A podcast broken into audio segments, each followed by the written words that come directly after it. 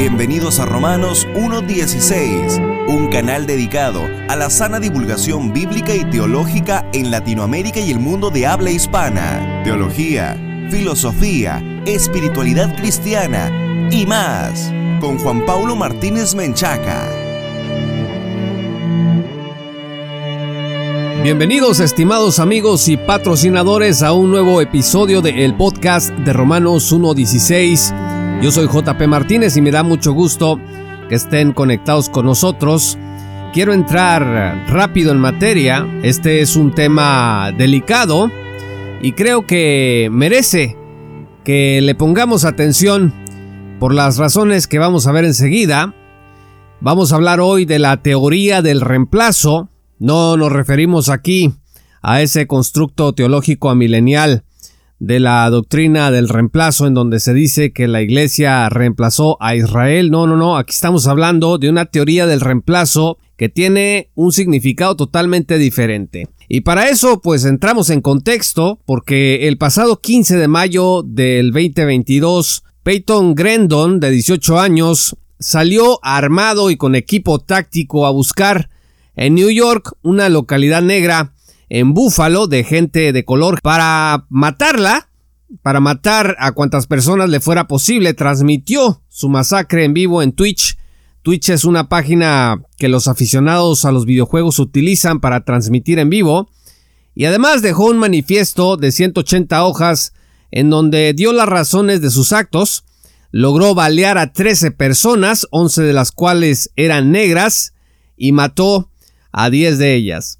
Una de las cosas que resaltó en su escrito fue la denominada teoría del gran reemplazo, la idea de que hay un plan en curso orquestado por los judíos para reemplazar a la población occidental por otra población de características físicas, religiosas y trasfondo cultural diferente. En este caso, pues, según esto, hay que reemplazar a los blancos por los negros, por los hispanos, los judíos, los asiáticos, entre otros. Así que el tirador de Búfalo consideró que para parar este gran reemplazo, pues había que comenzar a matar gente diferente. La doctrina del gran reemplazo no es nueva, es parte del entramado histórico del supremacismo blanco en los Estados Unidos, y del supremacismo en general en el mundo, hay algunos políticos, comunicadores y hasta ministros religiosos que han simpatizado con esta teoría del gran reemplazo, con estas ideas racistas, porque el miedo lo pueden capitalizar, es decir, les ha funcionado dentro del electorado y para acaparar una audiencia más conservadora. La teoría del gran reemplazo también motivó, escuche usted, la masacre de 2018 en Pittsburgh, donde un hombre blanco disparó contra 11 personas por considerarlas inmigrantes invasores en Estados Unidos, una comunidad judía. También esta teoría del gran reemplazo fue el combustible para que otro hombre blanco disparara en el 2019 en El Paso, Texas, a una comunidad con gran presencia mexicana, logró la muerte de 23 personas, y según él mismo le dijo a la policía yo quería matar mexicanos.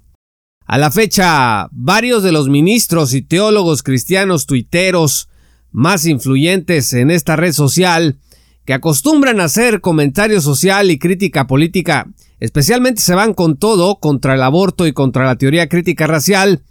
Es más, uno de ellos publicó un libro muy popular contra la teoría crítica racial y otro pinta para gobernar la Convención Bautista del Sur pues este nicho de maestros y pastores tuiteros de sana doctrina han guardado absoluto silencio. De hecho, antes de ponerme a grabar este episodio, revisé una vez más las cuentas pues para ver si habían hecho algún comentario. Uno de ellos simplemente retuiteó en donde se criticaba al presidente Biden porque había ido a Búfalo por lo de la masacre, pero no había asistido a el año pasado cuando un automóvil atropelló en un rally navideño a muchas personas. Es decir, buscando la inconsistencia y lo demás no importa. La masacre de Búfalo y la teoría del gran reemplazo parece que les interesa muy poco. La polarización en Estados Unidos es tal que hay quienes temen alinearse con el discurso del presidente Biden, que declaró recientemente terrorismo doméstico a este supremacismo, añadiendo que jamás este supremacismo va a tener la última palabra en el país. Entonces, parece que estos ministros, estos líderes de opinión cristianos se preguntan ¿cómo condenar lo mismo que condenan los políticos abortistas? No, hombre, Dios me libre de alinearme con ellos, ¿cómo denunciar la teoría del gran reemplazo como doctrina de demonios y así darle la razón a los que denuncian el racismo del mundo woke. No, hombre, tampoco. Primero muerto.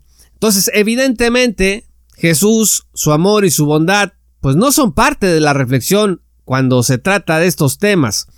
En Latinoamérica, estimados amigos, la teoría del gran reemplazo también existe, aunque en una forma muy pequeña, muy incipiente diríamos, se puede observar, por ejemplo, cuando los políticos, los líderes de opinión y los pastores inclusive denuncian que en sus países se está permitiendo la entrada de inmigrantes refugiados o el país está buscando canales legales para acelerar su integración.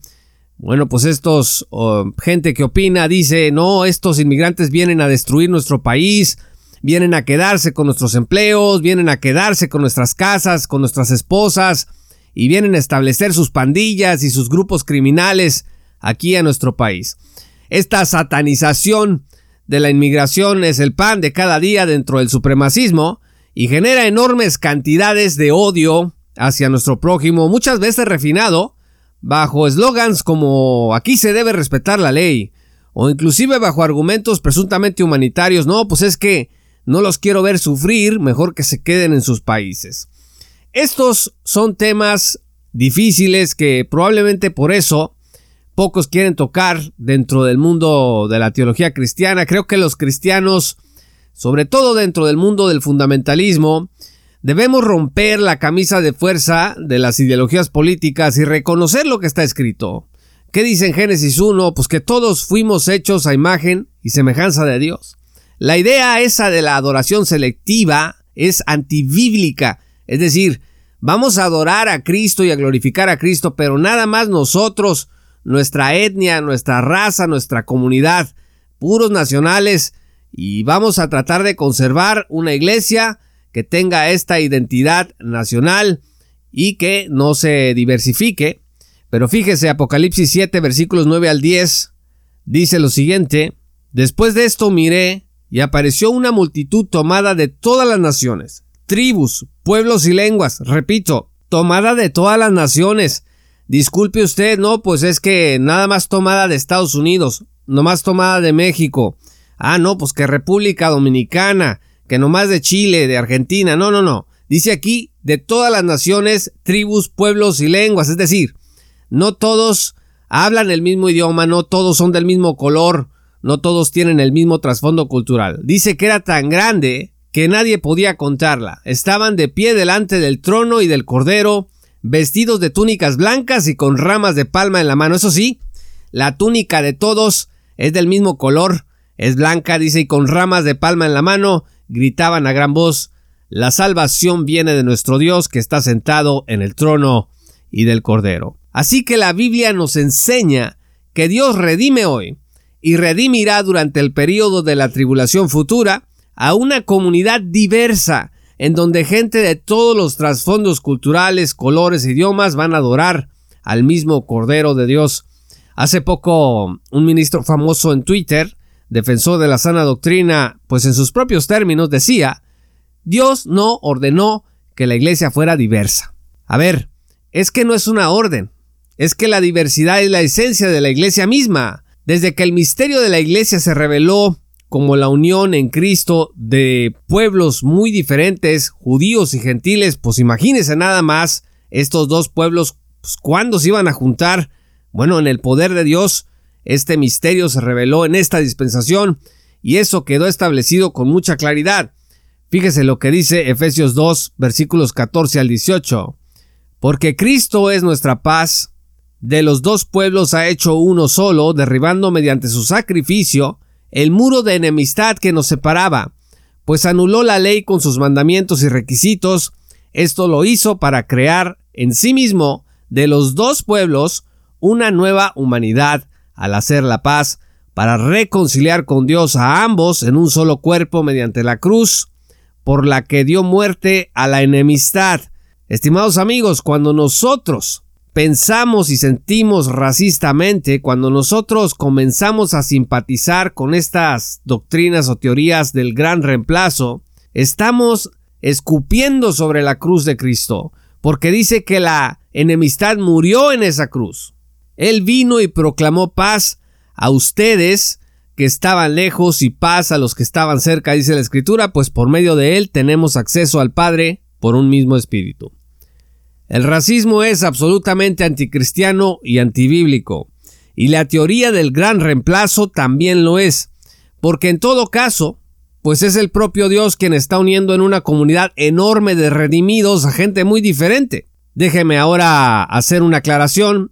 Eh, lo que acabamos de decir no significa que la identidad cultural no sea importante o que las fronteras de los países deban ser borradas y las leyes abrogadas, tampoco significa que no existan criminales dentro del fenómeno de la inmigración. Lo que sí significa es que tenemos que aceptar que Dios es un Dios que ama la diversidad, que Él crea la diversidad y que la gente que nació en otros países, la mayoría de las veces, pues no viene a otras naciones para destruirla o para reemplazarla. Viene buscando nuevas oportunidades, viene buscando enriquecer naturalmente la cultura como ha ocurrido en el propio Estados Unidos y también por ejemplo en México, donde hay chinos, colombianos, españoles, norteamericanos, guatemaltecos, argentinos y recientemente hasta haitianos, aunque en menor medida estos, en donde han llegado a establecerse para trabajar y hacer más fuerte al país, otras veces solamente vienen de paso. La teoría del gran reemplazo es un peligro para la fe cristiana, es una falsa doctrina racista que usa el miedo y el odio para manipular a la población. Está esta doctrina entre los políticos, entre comunicadores y hasta en algunos púlpitos, a veces a través de una abierta retórica xenofóbica, pero otras a través del silencio cómplice. No digo nada cuando haya eventos como el de Búfalo, cuando yo vea la discriminación contra gente de otros países, pues simplemente me voy a quedar callado y voy a seguir hablando pues de los temas que me gustan porque no le voy a dar esquina a los demócratas o a la gente del mundo woke o a los comunistas o vaya usted a saber. Reconocer este peligro, estimados amigos, es el primer paso para salir de él. No permitamos, estimados amigos, que el racismo envenene nuestro corazón. Cristo, escuche, es el Cristo de las naciones, no la propiedad de una sola nación que quiere vivir amando solo a los que considera como sus iguales. Muchas gracias estimados amigos y patrocinadores por escuchar este programa. Si aún no eres patrocinador te invito a que te unas en www.patreon.com diagonal J. Paulo Martínez. Repito, www.patreon.com diagonal J. Paulo Martínez para que accedas a recursos exclusivos, pero sobre todo a la oportunidad de estar hombro con hombro con nosotros en esta tarea de divulgación bíblica y teológica para la gloria de Dios. Únete también gratuitamente a nuestro blog en Substack como jpmartinezblog.substack.com. Yo soy JP Martínez, esto fue el podcast de Romanos 1.16. Que el Señor los bendiga hasta que volvamos a encontrarnos. Esto fue Romanos 1.16 con Juan Paulo Martínez Menchaca. Únete como patrocinador y apoya la sana divulgación bíblica y teológica en América Latina. Romanos 1.16. Todos los derechos quedan reservados.